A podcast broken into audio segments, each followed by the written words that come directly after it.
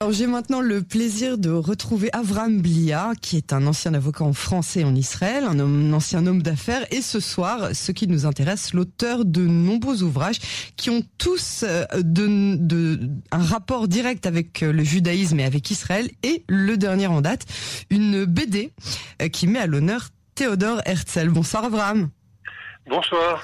Je vous remercie d'avoir accepté d'être euh, notre invité ce soir. Alors tout d'abord, après euh, des cours et des longs métrages, après de, des livres, qu'est-ce qui vous a poussé à faire une BD Parce que c'est très particulier comme support pour mettre en valeur un personnage aussi euh, sérieux que, que Théodore Herzl. Tout à fait. En, en, Israël, la bande dessinée est encore un genre mineur qui est destiné aux enfants, qui rime avec le mot comique. Euh, les Israéliens ne peuvent pas imaginer qu'on puisse délivrer aux adultes un message sérieux. Et c'est pourtant le cas. J'ai fait exactement cette euh, bande dessinée parce que je veux qu'elle ait le plus large public et qu'elle soit pas réservée à une petite élite universitaire qui traite une fois de plus euh, le sujet de Herzl. chaque fois que un Israélien non francophone ouvre ma bande dessinée, il est ébahi de découvrir une histoire nouvelle et une personnalité complètement différente de l'État juif, du fondateur d'État juif qui croyait connaître. Et c'est basé sur la c'est basé sur la réelle euh, vie, j'imagine, de Théodore Herzl, mais euh, c'est aussi euh, romancé. Tous les faits que je raconte sous une apparence romancée sont rigoureusement exacts. Mm-hmm. Et j'ai choisi pour les narrer une personnalité non juive au prestige incontesté qui a réhabilité le colonel Dreyfus, c'est le président Georges Clémenceau, que vous connaissez tous comme le vainqueur de la Première Guerre mondiale, le tigre. Mais c'est surtout lui, Clémenceau, qui a compris qu'Herzl était le plus grand génie de son temps. Et surtout, où se situait le véritable combat de Herzl. Alors je vais m'expliquer, euh, si vous me permettez, à ce sujet. Bien sûr. Parce que c'est le cœur de ma, de, de, de ma bande dessinée. Voilà qu'apparaît à la fin du 19e siècle un homme dont la description ne ressemble en rien à ce que l'on attendait pour délivrer Israël mm-hmm. de la plus terrible des galoutes. 2000 ans, je ne sais pas si vous vous rendez compte ce que ça veut dire. Bien sûr. On attendait euh, un Mashiach Ben David sur un cheval, sur un, sur un Inde. Et voilà qu'on trouve qu'un homme qui a grandi dans une famille très libérale, qui a appris dans les écoles les, et les universités les plus antisémites d'Autriche, en apparence totalement assimilé, et qui se met en tête de crier et de créer, de vouloir créer l'État juif. Imaginez les grincements de dents que suscite la lecture de son livre et son action chez les Juifs d'Europe de l'Ouest qui ne veulent plus entendre parler d'un retour à Sion. Et pourtant, c'est lui qui va couper le nœud gordien de la galoute et à qui nous devons aujourd'hui vivre sur notre terre et indépendant. Et, et, ce qui est extraordinaire, c'est que ça ressemble de manière euh, assez aussi déconcertante à, à Moïse. Les Juifs en Égypte euh, s'attendait à tout sauf à découvrir un homme qui a vécu 40 années à la cour de Pharaon, qui a été éduqué comme un Égyptien, qui n'est pas au contact de son peuple, et qui vit en plus les 40 années suivantes de sa vie à Midian, auprès du grand prêtre de la de, de la Vodazara, de l'idolâtrie Yitro, et, et, qui vient leur dire euh, Dieu m'a demandé de vous délivrer. Imaginez leur tête, surtout s'ils lui font passer un examen de halakha. Et bien c'est exactement ce qui s'est passé pour Herzl. Pour Théodore Herzl. Euh, oui, oui, allez-y, pardon.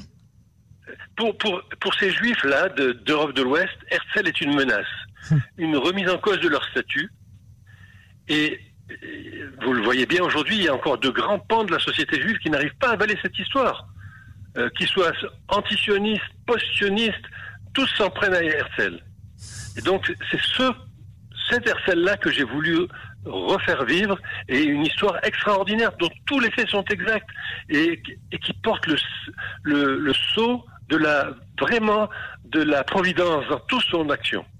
Alors on sent euh, dans votre parcours que votre sionisme transpire euh, dans vos ouvrages. Le personnage de Théodore Herzl, justement, est-ce qu'il est symbolique de cet amour d'Israël que vous avez depuis toujours, malgré euh, vos plusieurs aliotes et vos retours en France, pour euh, symboliser, si vous voulez, votre votre parcours et surtout votre votre voilà le bonheur que vous avez d'être maintenant en Israël? Écoutez.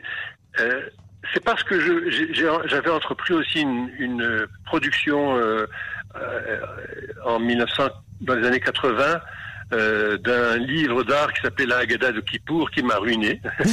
euh, puis je me suis retrouvé euh, sans le, sans le comprendre euh, en 1988 de retour à Paris et que j'avais compris qu'il qu'il me fallait me refaire une petite santé financière pour pouvoir revenir et je m'attendais pas à cela. Et mais ce, cette déconvenue m'a permis de connaître un homme extraordinaire qui s'appelait Alex Joffé, qui était le plus grand des metteurs en scène de Bourville, puisque c'est lui qui a fait tous ses films, et qui, avait, qui, a fait un film célèbre en son temps qui s'appelait Pas question le samedi, oui. et qui, qui allume mon livre La Gazette qui pour, et qui m'a dit je veux vous connaître et je veux qu'on fasse ensemble un film qui s'appellera Herzl. Et moi, je, qui ne connaissais rien du tout à Herzl, c'est par Alex Joffé que j'ai découvert euh, cette personnalité. Donc, le hasard a fait les choses de telle sorte que je puisse retourner en Israël après avoir refait ma une petite santé financière et puis 25 ans plus tard, euh, après le décès de Alex Joffé où on n'avait pas pu réussir à clore le budget, eh bien j'ai repris en main ce, ce, ce projet et, et sur un support différent. du coup j'ai compris complètement pourquoi j'avais, on n'avait pas réussi parce que je n'avais pas pénétré l'âme de Herzl. Il fallait que je sois en Israël pour mmh. comprendre l'âme de Herzl. Mmh. J'ai découvert le livre de, de mon ami Georges Weiss, une nouvelle lecture de Herzl. J'ai tout, tout s'est remis en place. C'est de là que j'ai j'ai découvert aussi en, en Israël l'interview de Georges Clémenceau donné à un journaliste Van Passen en 1924 et qui a parlé de Herzl. Tout s'est mis en place et c'est à ce moment-là que j'ai compris que je devais rendre justice à l'homme à qui nous devons tout. Voilà. Alors vous êtes euh, un avocat qui avait bien réussi quand vous étiez euh, avocat. Vous n'avez euh, pas cherché à continuer dans cette voie. Vous avez fait des affaires. Vous n'avez pas non plus souhaité rester dans, dans ce milieu. Vous êtes un idéaliste et surtout vous êtes un artiste qui déborde du sérieux que vous aviez envisagé pour votre vie. Alors, alors c'est quoi vos prochains projets? Je ne sais pas. Je ne sais pas. Et, s'il tombe sur moi, je serai obligé de l'assumer parce que on peut pas faire autrement. Mais, pour l'instant, je suis vraiment, vraiment euh, euh, déterminé à ce que, cette bande dessinée devienne un fait accompli en Israël et que on fasse disparaître tous les mauvais, les médisances et les mensonges de Herzl, qui est véritablement le héros absolu. Mais comme quoi, par exemple Qu'est-ce qu'on peut dire de mal aujourd'hui sur Théodore Herzl quoi Qu'il eh n'avait pas de problème avec l'Ouganda, que, que quoi? Euh, alors, voyez, ouvrez euh, YouTube et voyez les films qui ont été réalisés par euh, des, des, petits documentaires qui ont été réalisés sur Herzl, tous qui viennent du, pro, du de, de la mouvance euh, Netouré Karta, Haredi, antisioniste, et qui, et qui qui, pour qui, pour, pour lequel Herzl n'est pas, pas très loin d'être Hitler. Euh, c'est lui qui voulait convertir les enfants au, au, au christianisme, c'est lui euh, qui, qui voulait nous amener en Ouganda à la place d'Israël. Tous ces mensonges-là ne se, se, sont, sont, sont, sont, sortis de leur contexte, sans mmh, qu'on mmh. comprenne pour quelle raison euh, cet homme-là les, les, a exprimés. Et puis, tant et tant et tant de choses. Mais véritablement, euh, quand on lit ma bande dessinée, euh, on, est aussi médusé que Freud lorsqu'il le rencontre et qu'il lui dit vous êtes un homme extrêmement unique, sans euh, des hommes comme on connaît très très peu, ils sont qui sont capables de, faire des bouleversements dans le dans le monde, mais vous êtes aussi très dangereux. Et Freud avait aussi bien compris à qui il avait affaire. Et c'est un homme comme Herzl, c'était c'est le, le, seul homme qui pouvait nous sortir de cette terrible exil. Euh, moi, moi j'imaginais en tête que vous aviez commencé logiquement et historiquement par Herzl, et puis que vous alliez en faire un sur peut-être euh, euh, David Ben Gurion, pourquoi pas Golda Meir, pourquoi pas une suite avec euh, Moshe Dayan, une BD par grand personnage du sionisme israélien. Ça aurait été, c'est quelque chose que vous envisagez? Je vous avoue que je, je, je viens de terminer trois années où j'ai vécu matin, midi et soir avec Herzl. Avec Théodore. et je n'ai je ne sais pas quoi penser d'autre.